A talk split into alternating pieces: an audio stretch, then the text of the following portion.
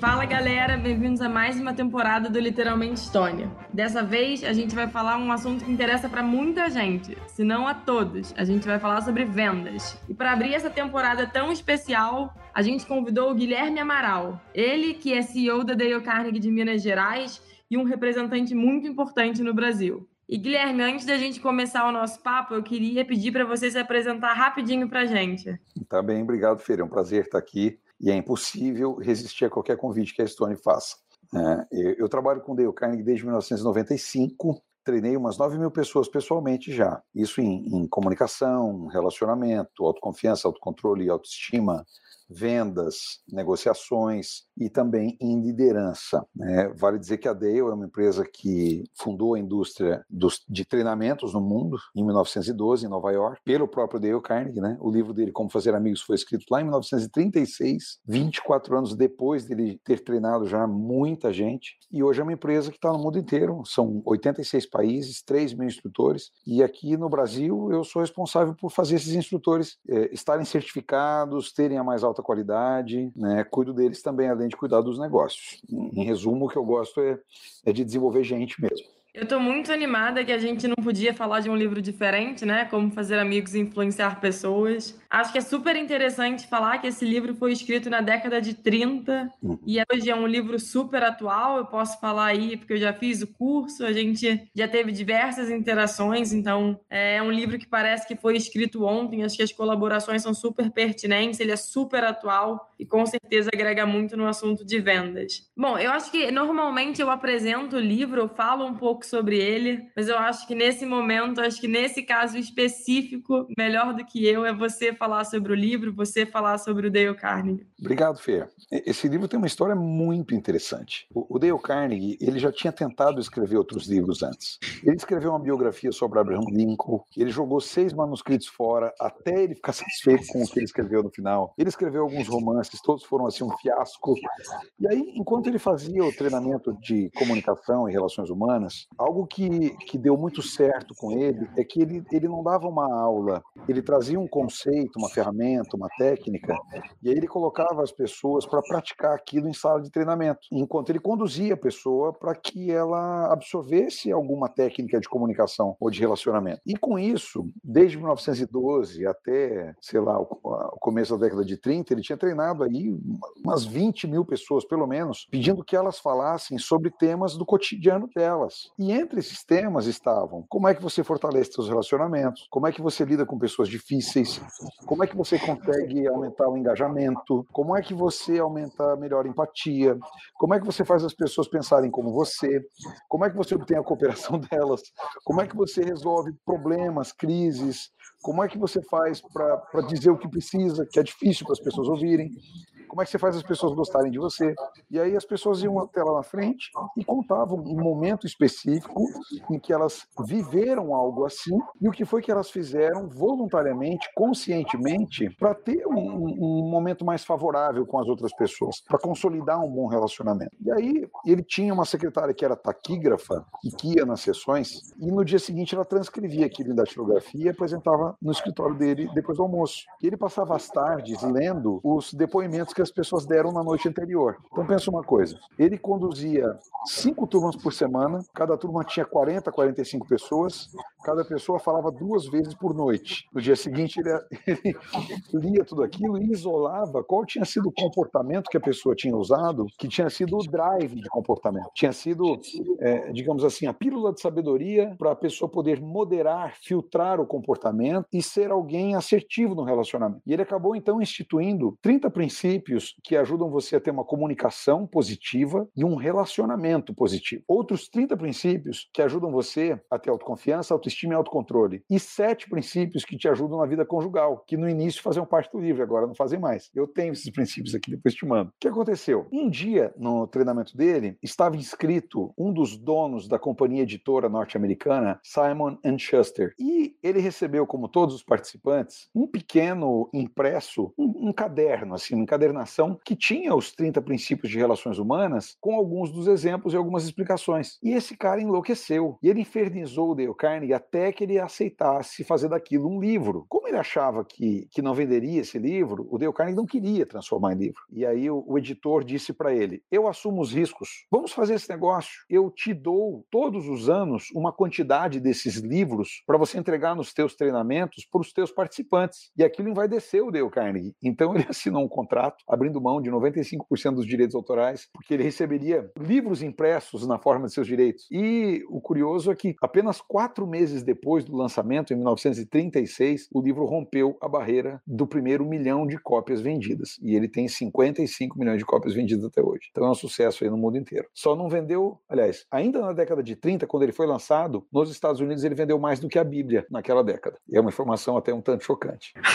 É muito chocante e eu acho que só para complementar, é, vale falar que, a, o, que, o, que o Dale Carnegie, a rede hoje, é uma rede mundial com mais de 3 mil instrutores escritórios em aproximadamente 97 países e já formou mais de 9 milhões de pessoas. É. Então, complementando o que você falou, é realmente muito impressionante e eu acho que e, e talvez, e na verdade, consequência, com certeza, toda essa consistência é só o caminho para toda a credibilidade que a instituição tem. E aí eu não podia começar diferente, eu queria entender um pouquinho como o livro, em que momento o livro entrou na sua vida, como é que ele influenciou a sua carreira e como é que começou, né, no limite, a sua jornada com a Dale? Como é que foi esse, como é que é essa história? Conta pra gente. Cara, isso é, é, é tem um tanto engraçado. Eu era um cara tímido demais. Tudo que eu não conseguia resolver logo da primeira vez, é, que me contrariasse e me causasse pressão, e me empurrava para uma defesa de timidez muito grande e eu me tornava até um tanto violento. Eu tinha um apelido que eu abominava e meus amigos me chamavam daquilo nos piores momentos. Então minha autoestima ia lá para a sarjeta mesmo, né? E invariavelmente isso terminava eu mandando alguém calar a boca, a pessoa mandando eu ir calar e eu ia com todo prazer fazer ele calar. Então eu acabei banido da minha rede de amigos. Fui fazer faculdade de Direito em outra cidade e quando voltei eu já não tinha mais amigos. É, meus irmãos sempre se relacionaram muito bem, é, e aí apareceu aqui na cidade um cara de uns dois metros de altura que era instrutor do treinamento. Ele estava sendo trazido para cá por um empresário da área de software. E aí eu estava lendo a autobiografia do Lee Iacocca, aquele executivo que foi presidente da Ford e da Chrysler. E naquela semana eu tinha lido uma passagem do livro que dizia que ele era excepcionalmente tímido, bravo, nervoso, era igual eu. E quando ele fez o treinamento da Dale Carnegie, ele disparou o seu potencial. É, foi impossível segurar o andamento da carreira dele. E eu mal li aquilo ali. Apareceu um instrutor na empresa que eu trabalhava. Meu pai tinha uma sociedade, eu estava ali estagiando, não sabia muito bem o que eu queria. Me inscrevi para o treinamento. Eu li o livro inteiro em duas semanas. Depois eu li o livro de novo. Quando o treinamento terminou em três meses, eu já tinha lido o livro umas três ou quatro vezes. Todos os livros que eles deram no treinamento, que era Como Fazer Amigos e Influenciar Pessoas,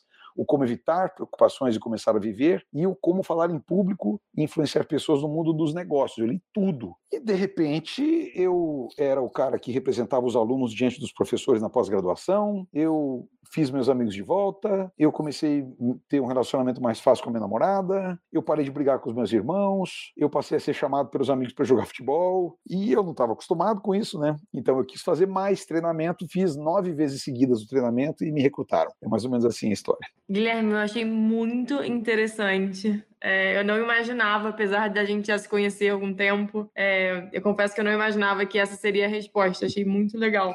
Tá vendo que eu tô é... do estúdio, né, Fê? Eu sempre toquei, Sim. tive banda, eu cantava melhor que o vocalista da banda, mas eu tinha pavor de microfone. Depois que eu terminei o treinamento, eu avisei, eu avisei o pessoal, nesse final de semana eu vou cantar duas músicas. Eles riram da minha cara. Quando eu terminei a primeira frase, eles, beleza, semana que vem, que outras músicas você vai cantar? Então, esse é o negócio do, do Dale Carnegie, ajudar as pessoas pessoas a pararem de ter problemas com outras pessoas, em particular ou nos negócios. E aí a gente ajusta isso para venda, negociação, liderança ou só relacionamento mesmo. E a raiz de tudo isso, né, o que ajudou o Dale Carnegie a explodir, foi quando ele fez o lançamento do livro, porque isso virou uma febre e deu impulso para a empresa. E hoje milhares de companhias no mundo inteiro têm esse livro meio que como um livro obrigatório para as equipes venderem. Eu me lembro no único do ano passado, quando o Bizelli perguntou no palco: "Quem aqui aqui conhece como fazer amigos e influenciar pessoas, deu carne. Todo mundo levantou a mão. Eu fiquei arrepiado inteiro quando eu li. Eu nunca tive um lugar que, que teve um, um, um movimento daquele. Tinha 3 mil pessoas ali levantando a mão que conheciam o livro. Né? Então, é, não, acho que não, não é à toa que a Estônia é o que é.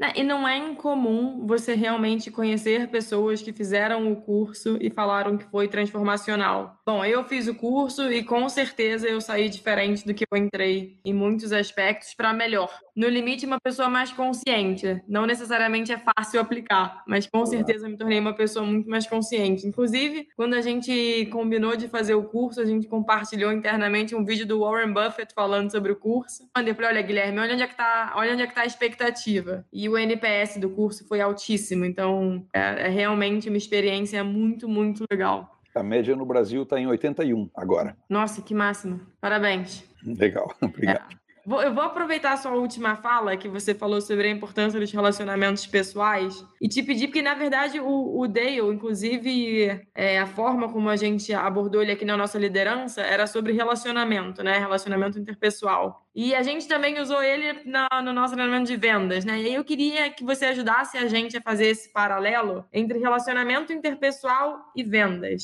Que a gente não está aqui falando só puramente de um treinamento de vendas, a gente está falando sobre um treinamento de relacionamento. Como é que faz essa ponte entre esses dois assuntos? É, é simples, é uma questão que é essencial. Tanto no relacionamento como nas vendas, eles prosperam quando você está mais interessada na outra pessoa do que estar interessada em se fazer ser interessante. Quando o teu foco está na outra pessoa, no relacionamento, a pessoa se sente importante, a conexão acontece, ela vai dar a atenção dela para você, porque você está dizendo para essa pessoa que ela tem significado para você. E todo mundo quer ser relevante. O desejo mais íntimo que todos temos é de termos valor. E quando você dá o teu interesse para alguém, você está dizendo para ela que ela tem valor. Em negócios é mais ou menos a mesma coisa. Nenhum cliente se transforma em comprador, nenhum potencial cliente se transforma em comprador quando ele entende o que o vendedor é capaz de fazer. Ele se transforma em comprador quando ele quando ele percebe que o vendedor entendeu tudo que ele precisa e então se mostra capaz de suprir essa necessidade.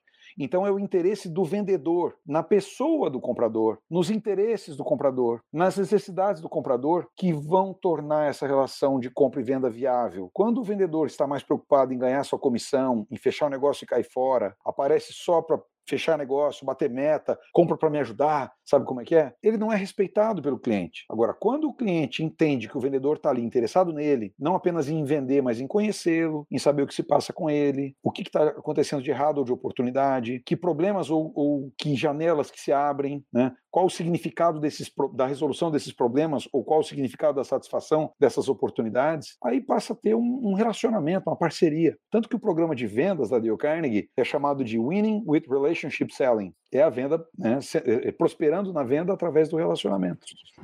É, eu acho que a abordagem de você ir mais preocupado em entender o cliente, em conhecer o cliente, qual o problema que ele tem para você uhum. poder resolver, do que você chegar lá falando das features do seu produto e serviço, etc., com certeza é uma abordagem muito mais empática e parece uma abordagem muito mais eficiente. É o mesmo caso de quando a Stone se tornou cliente da Dale Carnegie. O André me ligou, ele fez o treinamento lá quando tinha 12 anos, uma coisa assim, fez em, Nova York, e acionado por alguém lá da consultoria da Falcone, disse: Olha, fizemos com o Guilherme um treinamento, liga para ele. Então tinha uma transferência de credibilidade. Isso foi o que me ajudou. Mas o André me chamou, fui até vocês e eu não falei nada do que eu fazia, mas eu interessei em saber tudo o que acontecia com vocês. Eu estava genuinamente interessado em saber o que se passava na Estônia. Por que, que vocês precisavam disso? Onde vocês chegariam? E por que, que vocês queriam chegar em outro lugar? E aí me pediram rápido uma proposta. Falei, calma, eu tenho que ir a campo. Eu fui me interessar pela equipe de vocês. Eu fui fazer visitas com as equipes de vocês. Eu falei, eu falei com clientes de vocês em três cidades diferentes. Quando eu entendi exatamente o que acontecia, aí eu tinha condição de falar alguma coisa sobre como resolver isso. Que aí foi quando a gente se conheceu, que eu apresentei o, o, o meu trabalho e nós fechamos naquele mesmo dia, porque vocês já estavam prontos para fechar, entende? Eu lembro. Vocês entenderam que eu tinha compreendido vocês. Foi aí que, que o negócio ficou viável. É a mesma coisa. Eu acho que você deu um belo exemplo. A minha, a minha pergunta, inclusive, é quais são as dicas que você dá para você fazer essa, essa, essa, essa, mudança de mindset, né? Deixar de uhum. apresentar as features do produto para ir interessado genuinamente no cliente. Bom, Quais vamos lá. que você dá para fazer essa migração aí? A gente pode fazer um tour por 30 princípios aqui, rápido.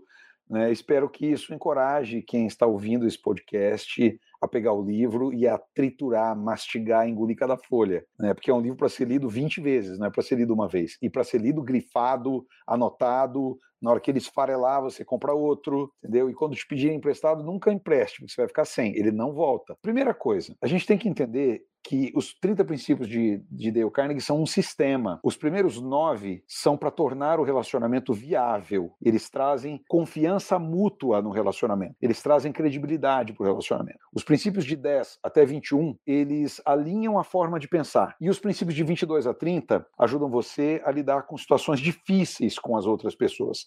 É quando algum tipo de mudança se faz necessária. E as pessoas querem mudança, mas não querem ter que mudar, né?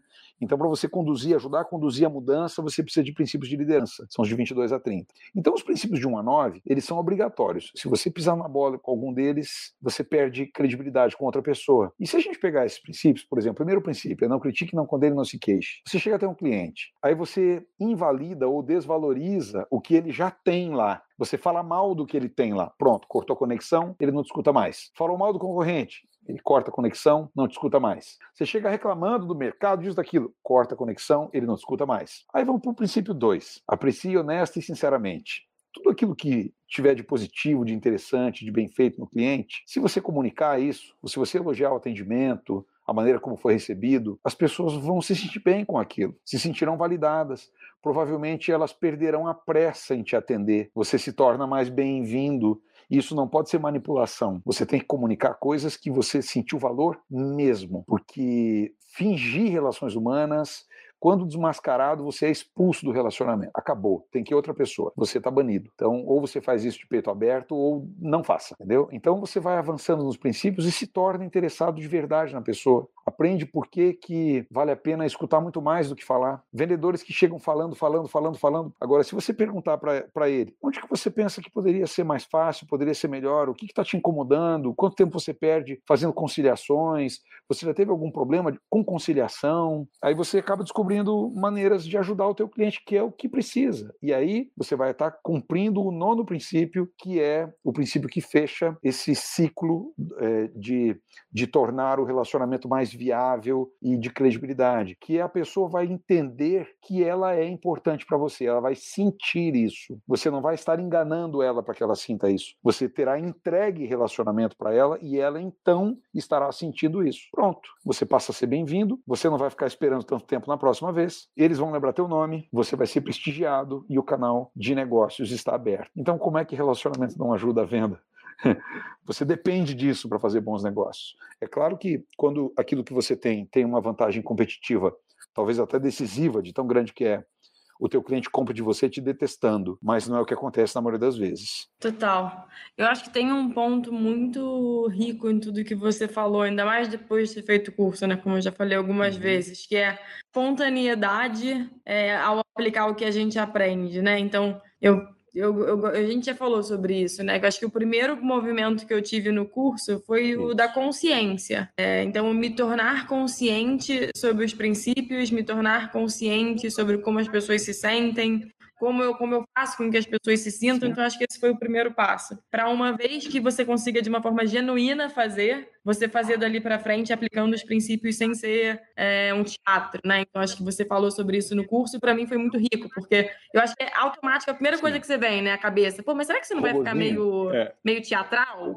Exato. Será que não vai ficar. E não fica realmente, né? Então, acho que talvez é um aprendizado que eu tive é que o primeiro passo é a consciência. Coisa, e a partir pensa assim, ó, o nosso automático normalmente é medíocre, porque a nossa mente ela automatiza para repetir muita coisa do que a gente faz e a gente poder poupar processamento cerebral, né, e energia e ser mais rápido nas coisas e aí isso vai virando hábito. Só que quando nós não temos assim um preparo para relações humanas, nós acabamos indo meio que na média. E a média é o medíocre. Então nosso automático é medíocre. Quando nós aprendemos conceitos como esse que atravessaram o tempo aí, o Carne completou 108 anos em outubro.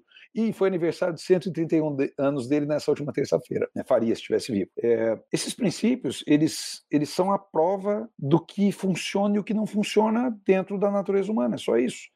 Então, quando eu passo a sair do automático e considerar que outra pessoa tem reações que são diferentes das minhas, eu deixo de ser egoísta, porque ser egoísta é empurrar o meu mundo para as pessoas. Quando eu respeito o mundo delas, eu já saí do egoísmo. Então, quando eu olho para um princípio como esse, qualquer que seja, e eu reconheço que eu falho na maneira como me comunico e me relaciono com os demais, então eu vou levar em consideração um princípio como esse daqui, né? Por exemplo, a única maneira de ganhar uma discussão é evitando, princípio 10, eu até hoje mantenho meu livro de ouro, que as pessoas podem baixar em qualquer site da Dale Carnegie, Golden Book. Fácil de baixar isso aqui. Eu entendo que se eu levar essa conversa para um confronto, os dois ficarão feridos de alguma maneira e provavelmente o acordo não acontecerá. Eu posso enfrentar a pessoa, mas confrontar é certeza de prejuízo. Então eu tenho que entender que tem um limite que tem que ser respeitado. E quando eu estou chegando na parte que é do confronto, peraí, é melhor então suspender essa conversa, a gente termina depois, eu trago uma evidência, um argumento melhor e paro de forçar a barra. Porque o confronto é quando eu perdi o controle e na base da força eu quero ganhar o controle. Como é que a liderança sobrevive com isso? Isso não é liderança, é outra coisa. Excelente. E eu acho que isso se aplica a muita coisa, né? Então acho que a gente você falou logo no começo que também muitos dos princípios se, se servem para relações pessoais. E é exatamente isso. Quando eu conhecia a minha esposa, aconteceu um negócio muito engraçado, Fernando. Isso foi em, em, agosto de 2005. Eu já era instrutor já há nove anos completos, né? Era meu décimo ano como instrutor. E eu simplesmente conversei com ela como converso com todas as pessoas. Fui interessado, quis saber da vida dela, quis saber quem ela era. A gente se conheceu naquele dia e a gente começou a namorar naquele dia mesmo. A gente já saiu dali namorando. E no dia seguinte ela assistiu aquele filme do Will Smith, O Hit Conselheiro Amoroso. E aí a mãe dela veio me dizer depois, né? Ó, oh, no dia seguinte que vocês começaram a namorar, ela estava aqui brava, enfurecida, dizendo que você fez igualzinho o cara do filme. Ele só ensina como que você faz para tratar as pessoas com dignidade. Não tem segredo. Muito bom, muito bom. E aí eu vou pegar agora um ponto do que você falou, uhum é sobre. Voltando um pouquinho para o tema vendas, que é. Claro. Numa venda, numa negociação, chega um momento que a conversa pode ficar meio espinhosa, né? Chega um momento que você pode. Ali que a gente estava falando do, do confronto, etc. Como é, qual, qual que dica você dá é, para nesse momento de vendas em que a relação está ali, você tem duas óticas diferentes sobre o mesmo assunto, o negócio uhum. não está indo para um bom caminho, que dica você dá? É, então, isso está no sistema a partir do princípio 22. o terceiro lote de princípios, ele ajuda a gente a tratar de situações mais difíceis, quando alguém tem que ceder, porque tem uma mudança para acontecer, né? E olha que legal, os primeiros quatro princípios desse, desse lote, digamos assim, né? Princípio 22. Comece com um elogio e uma apreciação sincera. Eu vou falar os princípios e depois como executar. Princípio 23. Chame atenção para os erros das pessoas de uma maneira indireta. Princípio 24. Fale sobre os seus erros antes de criticar os da outra pessoa. E princípio 25. Faça perguntas ao invés de dar ordens diretas. Então você pode começar trazendo pontos positivos e de alto valor que a outra pessoa tenha, coisas que são impossíveis da pessoa negar. São qualidades que ela tem mesmo. Você atesta isso e diz: olha, Fulano, se tem algo que me faz me sentir muito bem perto de você, é essa e aquela característica tua. Prova disso foi semana passada que você fez isso e aquilo, e isso foi ótimo para nós isso mostra a tua força e tudo mais, né? Eu imagino se a gente pudesse contar com essa mesma característica num momento como esse agora, porque já pratiquei o princípio 23 agora, tá? E agora eu vou ao princípio 24. Eu me lembro, faz seis meses, eu estava numa situação assim, assada, e eu cometi a bobagem de fazer isso, e eu trouxe um problema para minha vida. Eu gosto tanto de você que eu gostaria de estar do teu lado e que a gente passasse por essa situação sem termos que sofrer a mesma coisa que eu já sofri ali atrás. Então, o que, que você pensa que a gente poderia fazer? De que maneira que a gente poderia contornar essa situação? Essa é uma maneira de você ir direto, enfrentando o problema, mas sem trazer confronto junto com o enfrentamento. N situações possíveis poderia usar esse, esse pedaço. Eu sei que tem gente que vai rebobinar a fita aqui um pouquinho e vai escutar isso umas quatro vezes, porque isso vira método. É, isso é método, né? Acho que, inclusive você está com o livro de ouro na mão, eu, eu, realmente, se ele é possível de baixar, eu recomendo, porque acho que tem um outro ponto que é muito legal é, no livro, no método, no que for, é que é muito pragmática. Então, realmente é uma, é uma leitura gostosa e fluida e uhum. o curso ele tem ele é muito amparado em método ele é muito amparado em conceitos então inclusive é, ao longo do curso em determinados contextos que a gente é apresentado a gente tem que escolher né qual conceito a gente vai usar também não precisa usar todos né assim mas qual você vai usar é, tendo consciência que todos esses existem. Quais você acha que são os mais aplicáveis? Então, é, eu realmente recomendo, porque foi, foi muito interessante essa dinâmica de conhecer o método por trás e usá-lo de uma forma genuína, sincera, no, no caminho de uma resolução mais fluida ali, né? É, e, e, o bacana, Fer, é o seguinte, por exemplo, tem aí quantos milhares de profissionais a Stone tem. De repente alguém pode pegar esse livro, olhar para um desses princípios e falar, não, mas isso aqui vai fazer com que eu então me torne leve demais, eu não vou poder pegar pesado. Claro que você vai poder pegar pesado, só que tem método para pegar pesado, nos princípios de 22 a 30, seguindo eles na sequência. Você pode pegar muito pesado ali, pode... mas pegar pesado não é falar com agressividade, é colocar o dedo exatamente dentro da ferida. Por que, que isso tem que ser sem gentileza? Porque se você perde a gentileza, significa que você não tem o menor interesse e talvez nem respeito pela outra pessoa. Você considerar a maneira como fala com ela mostra a consideração que você tem por ela. Então, uma coisa é você ter um problema com a pessoa. A outra coisa é você ter um, um problema para resolver, que é uma situação. Então, quando eu considero relações humanas, eu trago a pessoa para o meu lado para juntos resolvermos a situação, ao invés de eu colocar o problema na pessoa e aí criar um inimigo. É, é disso que o treinamento e o livro falam. Então, para você praticar um princípio qualquer do treinamento, é necessário maturidade, consciência, ter uma intenção muito firme para você poder é, preservar essa intenção, prestando atenção na forma como fala, no conteúdo que você fala, na, na tática e estratégia de, de de abordagem. Isso não é manipulação.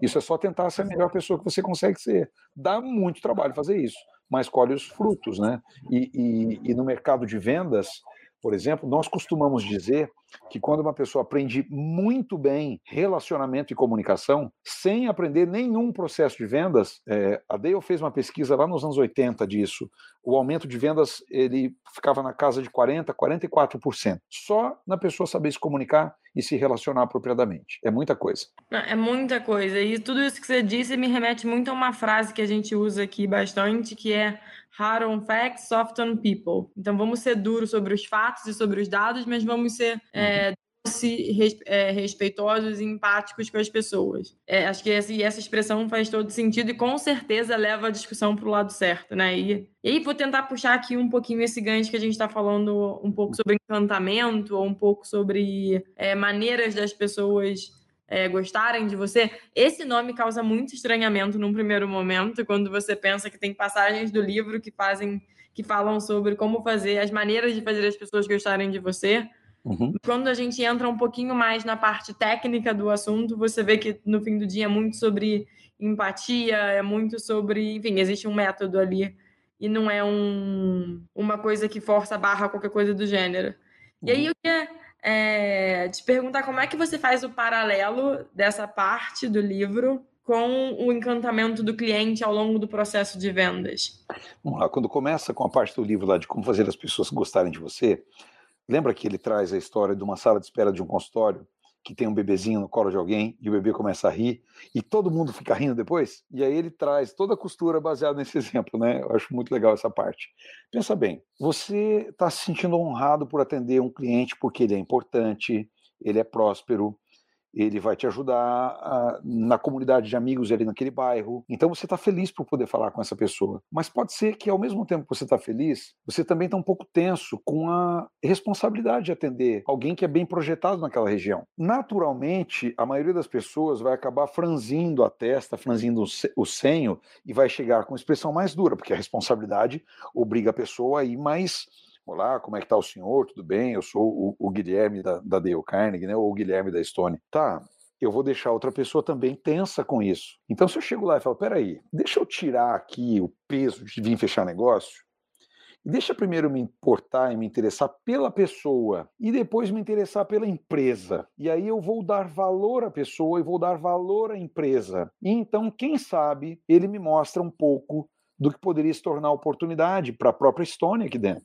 Então, eu já mudei meu foco, a minha intenção agora é conhecer a pessoa, e aí eu vou me concentrar em criar abertura com isso. E eu estou feliz por estar aqui. Então eu aviso o meu rosto, para o meu rosto comunicar que eu estou feliz aqui, porque isso é o que eu estou sentindo. Então eu falo, peraí, deixa eu soltar minha testa aqui, Chego lá, abro um sorriso, falo: Oi, tudo bem? Eu sou o Guilherme da Stone. Como é seu nome? E como eu tenho um sorriso, e o sorriso significa: Vem falar comigo, tá tudo bem, eu não mordo, né? Isso cria uma facilidade também para alguém que é mais tímido ou torna defensiva também poder falar. Porque se eu não sorrio, a pessoa está entendendo que não é um bom negócio falar comigo. Então não é que eu vou fazer as pessoas gostarem de mim, mas vai ter uma chance maior para que elas gostem. Né? E dependendo do que mais eu fizer depois disso, se ao invés de ficar falando de mim, eu ficar perguntando interessado no outro, ele vai gostar de mim. Nossa, muito legal. O... Bom, a gente está aqui, é... a gente vai agora, na verdade, para um dos meus quadros favoritos, que é o Literalmente Guilherme Amaral. Hum. Vou te fazer aqui três perguntinhas rápidas, é, três a quatro perguntinhas rápidas. É, que tem a ver com o livro. A gente pode agora se desprender um pouco do assunto vendas, porque o nosso objetivo é conhecer mais do Guilherme. Perguntinhas rápidas, então vamos lá. A primeira delas é: se sua vida fosse um livro, qual seria o título? De música chata para rock pauleira. Boa. É, se você fosse, se você estivesse numa ilha deserta, você está indo para uma ilha deserta, uhum. você pode levar um livro. Qual você levaria? Ah, eu acho que eu levaria a Bíblia, viu? Porque eu ia precisar muito de Deus comigo. Né? É, o Como Fazer Amigos, por exemplo, eu ia começar a desenvolver uma segunda personalidade, não ia ajudar muito, mas eu ia precisar muito de Deus comigo. Tem razão. E quem você conhece que se escrevesse um livro seria um best-seller? O meu pai, porque ele praticava todas as coisas que falava. E eu me tornei uma pessoa um tanto intransigente com meus valores e crenças pelo exemplo dele. Ele fazia o melhor cobrando caro por isso ou entregando de graça para quem não pudesse pagar. Então eu imagino que eh, o que eu aprendi de mais importante na minha vida foi com ele. Eu gostaria de poder dividir as coisas que eu aprendi com ele também com outras pessoas. Ele era médico, tinha mais de 80 mil clientes, foi cidadão benemérito. E até hoje encontro pessoas que perguntam dele, que está com Alzheimer, não pode mais se comunicar, e as pessoas sofrem porque queriam conversar com ele de novo. Ele era um cara de longas conversas com todo mundo. Nossa, que bonito. É. é. bom, na verdade eu vou te pedir para fazer sugestões de outros livros, sobre livros que para você foram importantes ao longo da sua vida. Não, não precisa ter a ver com negócio, não precisa ter a ver com vendas. Livros que, que fizeram a diferença na sua vida. Quais livros você indicaria para gente? Que livros são Entendi. esses? Tem, tem dois livros. O, o primeiro vai parecer bobagem, mas o pessoal vai entender. O primeiro livro que eu li eu tinha 10 anos, foi porque eu peguei e li, e li inteiro. O Pequeno Príncipe, super conhecido. Parece que é um livro para criança, mas ele é um livro que fala sobre como viver a vida. É um livro que fala sobre como ser alguém de valor, como se responsabilizar pelas coisas que você conquista. Então, eu também perdi a conta quantas vezes li esse livro, ele é leve, mas ele ensina a viver. O equivalente dele, assim, no mundo adulto, seria a arte de viver, né, de Epiteto.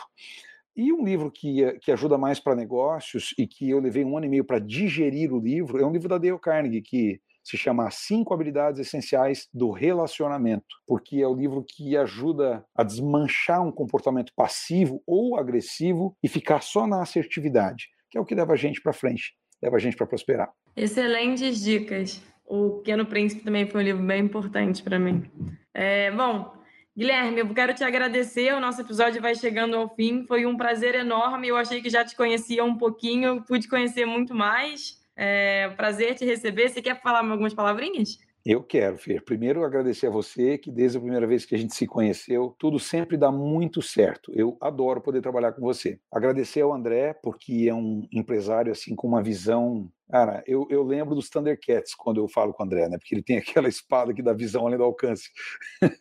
e, e, ele sempre desafia no ponto certo e, e provoca as pessoas para o melhor delas virem à tona. E falar para todo mundo que está ouvindo aí da Stone que vocês têm uma oportunidade brilhante. Aproveitem isso levem com responsabilidade essa, essa oportunidade, porque a Stone é uma empresa que você pode se tornar qualquer coisa aí dentro, depende só de você. A empresa tem pressa para que vocês escalem as oportunidades. A empresa tem mais pressa do que vocês, e isso é muito raro de ver. E em todas as interações que eu tenho com a Stone, é visível que quando a pessoa mostra que ela é totalmente competente no que faz, ela já é puxada para cima, ela é dragada na hora. é uma empresa que qualquer pessoa deveria é, lutar para fazer parte. Então aproveite a oportunidade que você tem aí dentro. E um abraço para todo mundo. Boa, Guilherme. Fiquei super feliz aí pelas suas palavras. Obrigada de verdade. Foi um prazer enorme. E além de agradecer ao Guilherme, eu queria agradecer também a todo mundo que ouviu. Se você gostou, indica, compartilha com os seus amigos, que pra gente é um prazer. Espero que tenha sido tão gostoso para vocês esse papo assim quanto foi pra gente. É isso, até mais, pessoal. Até a próxima.